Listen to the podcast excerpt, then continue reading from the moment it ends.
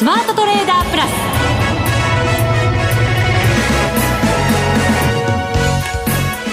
ス。全国のリスナーの皆さんこんにちは。内田まさです。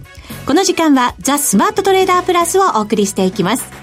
この方にご登場いただきましょう。国際テクニカルアナリスト福永博之さんです。こんにちは。よろしくお願いします。よろしくお願いいたします。はい、お願いします。さて、日経平均今日は211円飛び2000高、21,591円99銭、ほぼ今日の高値で引けています。はい、本当にね、はい、1円未満の違いですかね。本当、そうですね。ね1円もないんですよ。1銭じゃないですか。ああ、そんなもんでしたっけ？とえ飛び1銭じゃないですか？飛び1銭？飛び1銭ですよ。そうでしたっけね。そうですよ。すごい。だって、高値が2時46分の21,592円ちょうど。ああ、そうかそうかそうか。ですから飛び、あ、こんなの珍しいですね。本当にね、そうですね。飛び1銭ですね。はい。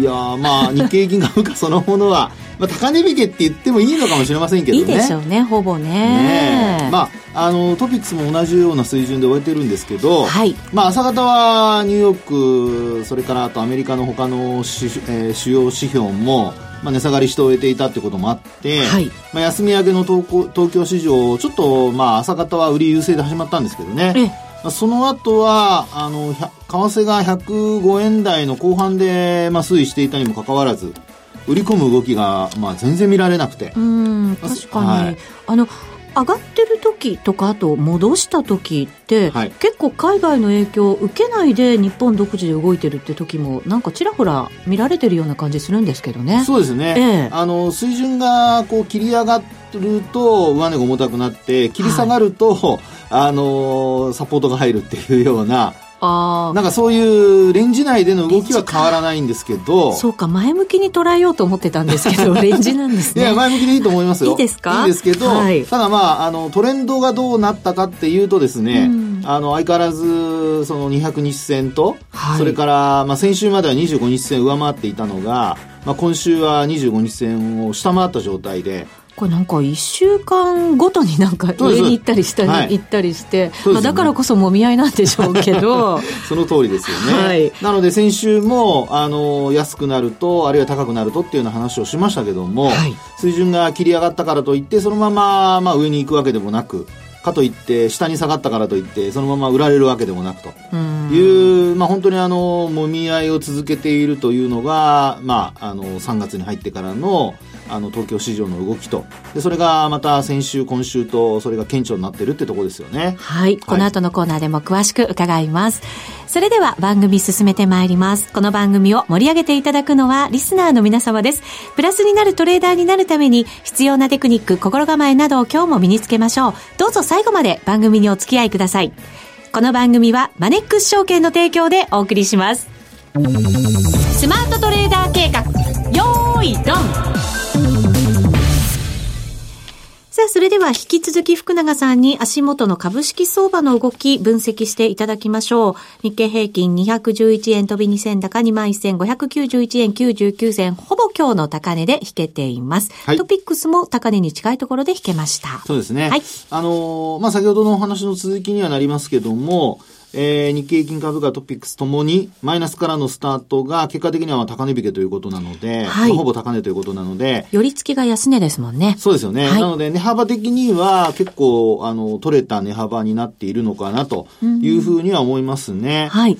で、あと、あの、ポイントになるのが、やはりあの、ちらっと今、あの、ちょうどあの、えコーナーの、あのまあ、解説を、というか、宣伝をしている間というか、切り替わるところですよね、ジングルの間に。そうそう、ジングルね。もしかして私がボソッと言った。そうそうそう、それです、ね、今日、商い増えてるんですよねって言ったその一言のことですか、だいぶ説明に時間がかかりましたけど。そうですね。はい。まあ、簡単に言うとですね、商いが増えたということなんですが、はい。あのー、えー、っと、これまでは、あの、株価が戻しても商いはそれほど膨らまなかったと。逆になんか減ってた。そうです、そうです。ね、日もありましたよね、はい。そうなんですよね。えー、ところが今日はですね、えー、っと、まあ、休みの前で、えー、2億、売買代金の方ですよ。はい。売買代金の方で2兆2559億円だったのが、うん、はい。今日はですね、2兆6698億円。はい。だから3000億ぐらい増えていると。はい、そうですね。はい。で、特段今日は何もその材料がなかったと。で、あとは、まあ、あの、材料といえばもちろん後でお話しする FMC がありますけども、はい、まあ、それはもう寄り付きだけの話なですので、うん、まあ、そうなりますと、あとは、ええー、まああ、日中の、やはり売買高、売買代金が膨らんだ要因ということにはなるんですけど、はい。それが特段、まあ、あの、大きな話は飛び込んでこず。これだから、はい、メンタル的な感じなんですかね結果から言っちゃうと。メンタル的なものとか、あとは需給で、需給で、これまでの外国人投資家の売りが、止まってきたかもしれない？ね、そうなりますと、えー、あの、まあ、値動き的にはですよ、えー、これまでの売りの、まあ、エネルギーが少しこう減少してですね、うん、えー、ここからちょっとこう戻しに入るかもというような、まあ、4月相場に向けてですね。はい。で、あと、ポイントになるのが、株式市場で言いますと、来週はですね、あの、権利付き最終売買日というのが、はい。27日の火曜日。そうですね。はい。はい。にありますから、ええまあ、そう考えますと、まあ、今日、明日、それから、今お話した火曜日まで。はい。これまでは、やはりあの、今回も配当増配したりだとか、あるいは、あの、まあ、そうですね、業績の情報修正などというのも、ちらほらまた出てきてますので、うん、ええー、まあ、やはり権利を取りたいというような人たちの買い物というのが、こう入ってくる可能性ありますよね。そうですね。このところようやくその動き出てきてるんじゃないですか。いや、本当そうですよね。ねええー、まあ、最近で言いますと、あの、先週、えっと、ちょうどこの休みの前ですよね。あの、20日の日なんかに発表した銘柄だとかは、はい、あの、その後買われたりだとかですね、今日とかね、買われたりしてますし、商いも膨らんだりっていうような状況になってきてますので、そう考えますと、やはり、あの、ちょっと期待が、うん、まあ、要は27日後にしか、27日過ぎた後にしか出てこないんですけども、ただそれでもですね、えー、業績に対する期待というのが、まあ、継続するかもというところで、やはりあの、権利付きの最終売買日などは買い物が入りそうというのが、えー、株価の支えになるのではないかっていうのが、あの、ちょっと考えられますよね。そうですね。はい。なかなかこう、いい材料にも反応しづらい環境でしたけど、ええ、まあ、その季節的な要因っていうのはもちろんありますけど、そこに反応してくれたのはちょっとほっと、反応させてくれたかなっていう感じしますよね。あの、内田さんのセンチメントも明るいのは、桜が咲いてきたからですか？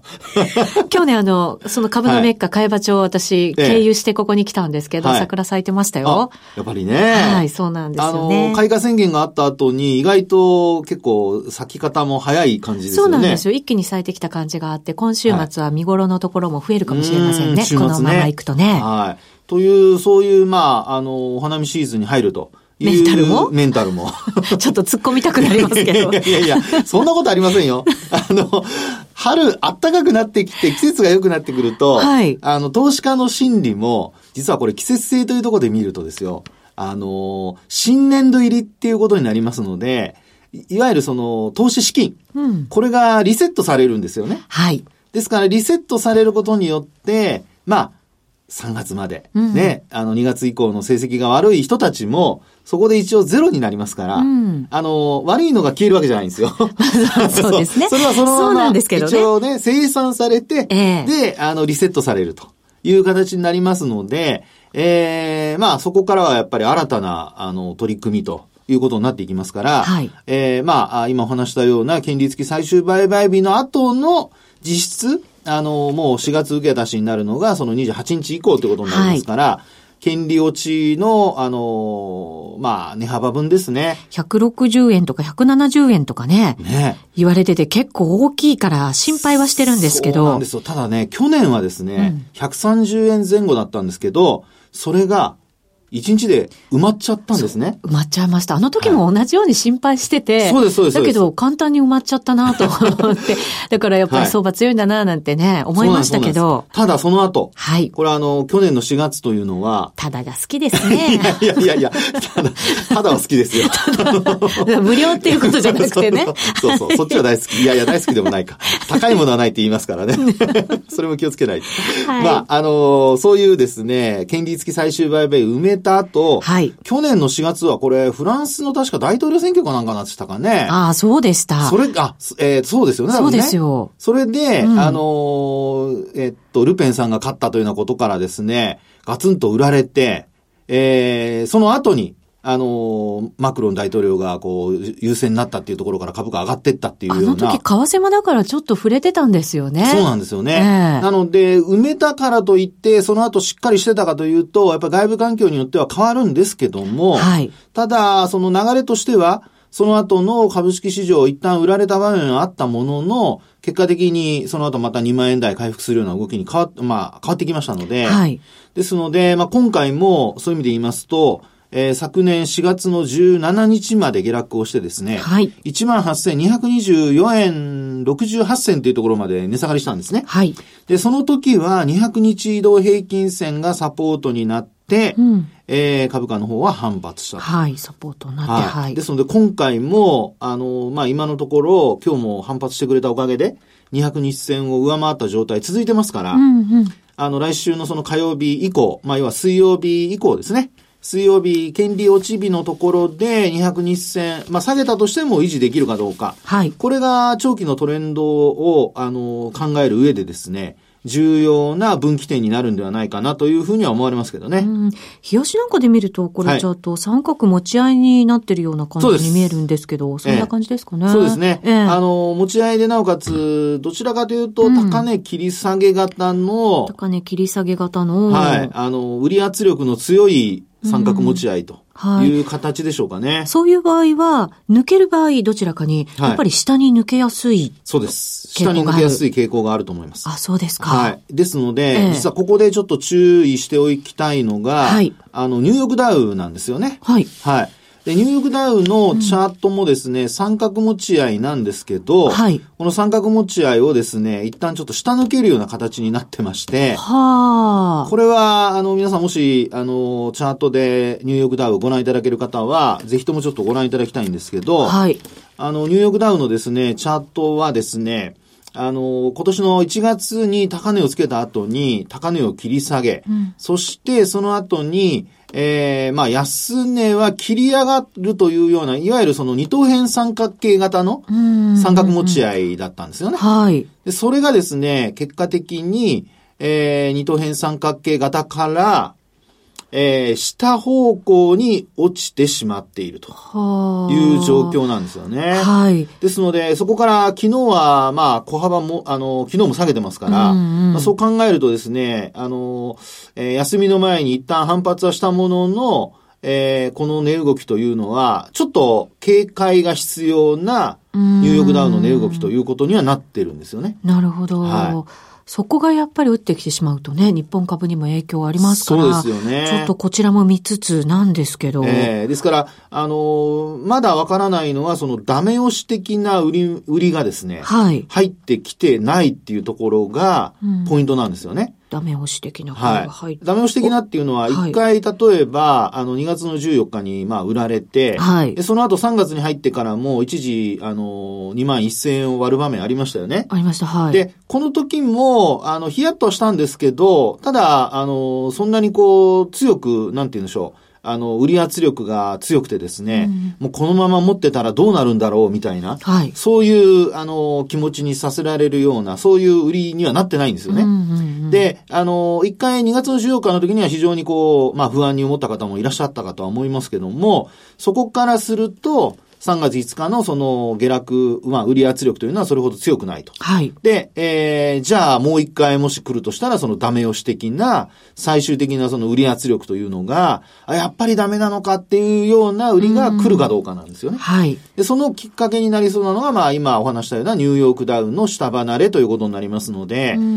えー、まあ、FOMC が終わってですね、えー、なんとか、あのー、まあ、利上げの回数については、はい、ちょっと、あの、これまでよりもトーンが下がったような、見方にこう変化してますけどね。3回ぐらいですかね。はい、ねどうなんでしょう。4回もあるかもっていう見方もあった中でですからね。ねまあでも、あの、初会見っていうか、まあ、議長になってからですよね。パウエルさん、はい。はい、パウエルさんが、FRB の新議長になってからの初会見っていうところで見ると、ええ、あの、非常に、まあ、その、えー、マーケットに、えー、どちらかというと、その、おこう、のりしろを持たせるような、まあ、そういう、まあ、曖昧じゃいけないんですけども、はい、3回か4回かっていう、その、まあ、えー、ちょうどいい、いわゆるこれまで言われてきた適温相場っていうような、まあ、そのニュアンスを残したっていうのは、あの、まあ、将来的に、こう、みんながですね、えー、同じ方向に向いていけるというところで考えると、まあ、良かったのかなという、そういう気はしますけどね。なるほど。お上手でしたか。一、はい、回目にしては。一、はい、回目にしてはお上手。まあ、もともとね、FRB にね、あの、行ってちゃんとやってるわけですからね。そうですよね。初めて来た人ではないですからね。私たちが評価する立場でもないわけですけどね。そうそうそうちょっと上から目線みたいな。そんなことでもやっぱりね、マーケットの対話できる人とできない人っていますからね、もちろん、ね。そうなんですよね。えー、ですので、まあ、あの、株式市場と為替市場とで、まあ、若干ちょっと受け止め方違うかもしれませんけど、はい。えー、今のところはですね、今日も朝方、あの、先ほども冒頭お話しましたように、えー、105円台に為替が円高に触れていても、はい、基本、あの、ニューヨークが小幅安になっても、うん、日経平均株価の方は、先ほどお話したような、えー、権利付きの最終売買日に向けて、権利時の動きだとか、はい、そういったものがあってですね、えー、下支えされていると。ですから、これ、あの、このままの状況でですね、日経平均株価が、まあ、揉み合いを続けているっていう時には、やっぱり個別株物色に、あのー、力を入れて、はい。で、えー、業績のいい銘柄を拾うと。で、指数にトレンドが発生するときにですよ。うん。あの、まあ、ポジション傾ける人はそっちの方向に傾いた方向、まあ、傾いたというか、あの、トレンドが発生した方向に、にはい、ええー、まあ、ポジションを傾けると。はい。そういうふうに考えるのが、これからの、お戦略になるんじゃないかな、というふうには思いますけどね。戦略までありがとうございました。はい、以上、スマートトレーダー計画、用意ドンでした。日本株投資をお楽しみの皆様。今注目のアメリカへ投資してみませんか？米国株に興味はあるけど、英語だし、知らない企業も多いし、なんだか難しそうだなと思っている方。実はそうではありません。米国株は1株から購入可能。株価は100ドル以下の銘柄が多く、1万円もあれば、あなたも米国企業の株主に。少額から投資でき、始めやすいのが米国株の特徴なんです。多くの企業では、配当は3ヶ月ごとに支払われ、配当金をもらえる楽しみがたくさん。最近は日本でもサービス展開しているアメリカ企業が増えており、日本人にも身近になったことで、米国株投資を始める方が増えています。マネック証券の米国株取引サービスはお得がいっぱい。取引手数料は業界最安水準の税抜きで約定金額の0.45%。業界最安水準の1取引あたり最低5ドルから、特定口座にも対応しており、厳選徴収を選択すれば確定申告は不要。取扱銘柄数はオンライン業界最多の3000銘柄帳。さらにさらに、米国株を初めてお取引されるお客様は、最初の20日間限定で、取引手数料を最大3万円までキャッシュバック。米国株なら、マネックス証券。今すぐマネックス証券米国株で検索。配当金は各企業の業績などにより金額などが変わることがあります。米国株式及び米国 ETF、リート、予託証券、受益証券発行信託の受益証券などの売買では、株価などの価格の変動、外国為替相場の変動など、または発行者などの信用状況の悪化などにより、元本損失が生じることがあります。お取引の際は必ず、契約締結前交付書面を十分お読みください。マネックス証券株式会社、金融商品取引業者、関東財務局長、金賞第165号。ザ・スマートトレーダープラス。今週のハイライト。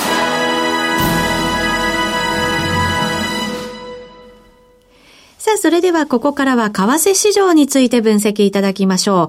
先ほどの株株式市場は、FOMC はまあ朝方は反応したけれども、はい、っていうことでしたけれど。そうですね。日本株は特にね、もう、はい、あの、織り込んじゃったって感じになりましたけど。為替はちょっと違いますか？うん、為替はですね、うん、あのまあ、FOMC のその声明文発表の時間、はい、起きてた方は、えー、一旦大きく円安に触れて。円安に触れて。106円の60銭までいってますからね。そうなんですよね。ね。あの、まあ、あの、業者さんによっては違うかもしれませんけども。多少ずれはあると思いますが。ね、ずれありますけどね。はい、ただその後にまたまた105円の60銭まで一旦落ちてですね。ミドルまでいっちゃいました。ね。ですから、本当に久しぶりに FOMC で1年以上動いたというような。そうですね。ね。そんな動きになってますよね。はい。で、まあ、これまでその雇用統計もあんまり動かず、で、FOMC も、あの、事前の予想通り。うん、ということで、えー、さほど動きがないのではないかというふうに見られていた中ではあったんですけど、結果的には、あの、今お話したような形で、えー、本当にあの、5、6時間、あるいは7、8時間の間の中で、もう本当に大きな値動きになってしまったという状況ですよね。これはポジションの傾きのせいなのか、はい、でもその辺も少しずつ解消されてるなんて話もありますしね。ね一体なんでこれだけの動きになったのかっていうことなんですけど。そうですよね。えー、あのー、まあ、会見もありましたからね。はい。えー、もともとその声明文の内容だけを見ますと、えー、まあ、これまで通りと言いますか、あまり大きな、この、サプライズ的なものはなく、ただ、あの、マーケットはやっぱり、あの、ポジションを、さっきの話じゃないですけども、うん、えー、どちらかに傾いていた分、やっぱりあの、スクエアって言ったらよくしますけども、要は、あの、えー、返済して、はい、軽くするってことですね、ポジションをね。そういう動きが、まあ、買い戻しにつながったのかなというふうには思われますけどね、一旦ね。で、そこで、えー、まあ、あやっぱりドル円が大きく上昇する中で、買いも入り、売りも入りっていうなような動きになってですね、えー、それが結果的には、あの、バランスがどっかでまたまた崩れて、はい、で、えー、売り優勢になったと。まあ、その辺がやっぱり会見が、の話の中で、はい、あの、パウエル審議長がですね、えー、どちらかというと、これまでちょっと高派的な見方かなというふうにされていたところが、まあ、あの、どちらかというと、その高、高から鳩に変わっちゃったっていう そういうね、会見の内容だったということからですね、どちらかというとやっぱりドル売りが優勢になってしまったという流れですよね。はい。ですので、あの、そこでちょっと先週お話したのをですね、ちょっとフォローしときたいんですけど、はい。先週あの、トリプルボトムの完成もっていうような。そうなんですよ。はい、そこをね、やっぱり私も、覚えてますよ。いやいやいや、もうあの、自ら切り出しました。もう、あの、あれですよ、あのね、内田さんから突っ込まれると僕あの、タジタジになっちゃうんで、先に言っとかないのっていう。自らね。自らです、もう。申し出ましたか。はい、申し出た。なんか悪いことしてるような言い方でございます。本当そうでしたね。でもこれ、どうなんですか、はい、まだ、なんとか、はい、保ってる？まだ保ってますね。保ってますよね。保ってますね。ねあのー、これでですね、先週は、えー、っと、この放送が15日でございましたので、はい、3月15日。で、その翌営業日、うん、3月15日の安値を下回る場面あったんですけど、ありました、はい。そこから戻して、うん、えー、週末まで行ったわけですよ。そうですね。下髭長く、あの、残しつつ、次の日からこう、陽線、陽線というふうにね、なりましたからね。ね。で、それが、またまたちょっとこう、下向きに変わってきてしまったと。そうですよね。えー、その、だから上げてきた分全部戻しちゃった感じですもんね。そうですね。えー、ですから、まあ、今の流れというのは、やはり持ち合いの中で、えー、この、私が見てるのは、まあ、25日線だとか、あるいは25日の、うんあの、指数平滑移動平均線なんかを見てたりするんですけど、はい、まあ、これで見る限りやっぱり上値の抵抗になっているっていうところにはなりますかね。うん、やっぱりこれ FOMC 控えて、はい、まあそのポジションスクエアにする、軽くするっていう話もありましたけれど、はい、そうしてた人たちが終わったところでまた売りで新たに入ってきてるってなると、結局やっぱり売り圧力の方が随分強いんだなっていう感じもしちゃいますよね。そうですよね。この動き見ると。本当その通りですね。えー、で、あと、これれ、あの一つ、あのまあ、昨日の取引時間中ですかね、はい、休みの間、あの中国がアメリカに対して対抗措置を、まあ、あの、貿易戦争のね、ええー、まあ、あのアメリカが仕掛けているその関税に対して、えー、検討しているだとか、まあそういうニュースも流れてですね、はい、私見てる間にみるみる円高に触れて、まあ要はドル安に触れていっちゃったっていう場面ありましたので、まあ、そういうのもひょっとすると、あの、FOMC が通過して、ポジションが軽くなったところで、はい。内田さんの話にあるように、やっぱり、ちょっとこう、新たにまたね、売りのポジション作っていると。いうところにつながってる可能性ありますよね。そうですね。はい、まあ、FOMC はまあまあ予想通りだよね。はい、まあ、ちょっともしかしたらハト派だったかもしれないけど、みたいな感覚で、ね、逆にそういう、うや、うや、もや、もや、うや、もや もやしたところが、が改めてやっぱりこう売りで入らせてるっていうところありますよね。そうですよね。まあやっぱりあの、為替に関してはトレンドフォローで、あの、取引されてる方が多いと思いますので、はい、まあそういう意味ではやっぱ上値が重たくて反落するとなれば、あ、これはやっぱり上値が重たいんだから下についていこうっていうふうな流れにならざるを得ないですよね。そうですね。はい、ただでも、この105円の、まあミドルぐらいのところってなかなかこう、はい、簡単には抜けさせてくれないじゃないですか。ですか？何回もここで止まって。そうです。はい。でもね、それ、止まっているからといって、でもね、止まっているからといってですね、安心はできないんですよ。まあ何回か試して、そうそれで割っていくっていうことってありますけど。本当にあっさりと抜けるとき抜けちゃいますからね。あの、相場ってしつこいなと思うときもありますしね。そうそう。3回目の正直じゃなくて、為替って4回目の正直ってあって、いつも思うんですよ。4回目でやっぱり来たって思うときがあるんですけどね。ねなのでですね、えー、やっぱりあの、覚えておきたい、あの、価格が、価格の水準としては、はい、これやっぱ3月2日の、あの、ドル円の安値、105円の20銭台、20、はい、私のところで4銭とかになってますが、うんはい、まあ、これを下回って加速するかどうかですよね。で、あともう一つは先週お話した MacD なんですけど、はい、はい。これ、あの、上向きになってるだとか、あと、モメンタムも上向きになってるって話をしたかと思うんですが、はい、で、まだ MacD はですね、日本戦ともに上向きになってて、えー、クロスはしてないんですよ。要するに売り主義なら出てないんですよね。はい。ですから、あのー、ここで、えー、まだちょっとこう、トリプルボトムの、あの、可能性は、今お話しているところからすると、まだ残ってると。期間としては徐々にこう伸びていっているので、はい、あの、下に落ちた時の警戒は必要にはなってきてるんですが、ただ、ええー、まあ、あ為替の場合、下に落ちたかと思いきや急激に反発して、で、一気に高値抜くっていうパターンもあり得るので。ありますよね。確かにね。はい。だそういうので、ストップロスで巻き込まれた後、まあ、価格が戻しちゃうと。で、それについていけなくて、結果的には安値で売らされたみたいなところを皆さんご経験あると思うんですよね。はい、ですので、そういうふうなことに巻き込まれないように、まあ基本的には、あのー、この MacD が上向きでなおかつまだクロスしてない状況なので、えー、クロスしそうになって急反発っていうことも頭に入れつつ、えー、ポジションはやっぱりなるべく軽め。うん。でもどうなんですか？ユーロドルなんか見てると、はい、やっぱりこのところこう強く戻りを試すような感じになってきていて、はい、やっぱりドルが売られてるなっていう印象って結構あるんですよね。だからドル円見てて、はい、そんな風に急激に戻すなんていう警戒、もちろん必要ですけど、ええ、そういう確率ってどうなんでしょうね？高いんですか？低いんですか、はい、確率と言われてもですね。まあほら、ね、確率じゃないですか。確かに。ね？ね、確かにね。うん、ただあのー、今のこのユーロの動きからするとですよ。はい。あの、確かにそのドル円の動きとは違う動きなんですが、はい、これはあの、ユーロそのもの、要するにユーロ圏の動きそのものと、それからあとはひょっとしたら今日なんかあの、イギリスの、うん政策金利の発表ありますよね。あります。はい。うん、まあそうした動きも、ひょっとしたら、あのー、まあ関連しているのかもしれないです。うん、で、なぜかというと、これ20日の日、やっぱりあの、ユーロドルって安値つけてますよね。はい。ですから、一本調子で、例えばユーロが上がってるわけではなくて、その巻き戻しが今入ってるっていうことだと思いますので、うん、で、あの、価格から見ると実は高値切り下げてるんですよね、ユーロドルね。そうなんです。はい。それも気にはなりますけどね。ねということで、えー、えー、この通貨ペアごとに見ると、ちょっと大変なね、あの、それぞれ違う動きにはなっているもののですよ。ものの。ものの、あの、うん、ちょっと切り下がってる状況というのは、これあの、両方の通貨ペアに共通する点ですから、うん、急反発というのはですね、少しだけでいいです。あ、少しだけ。答えが出ましたよ。少しだけ。確率としては少しだけです。はい。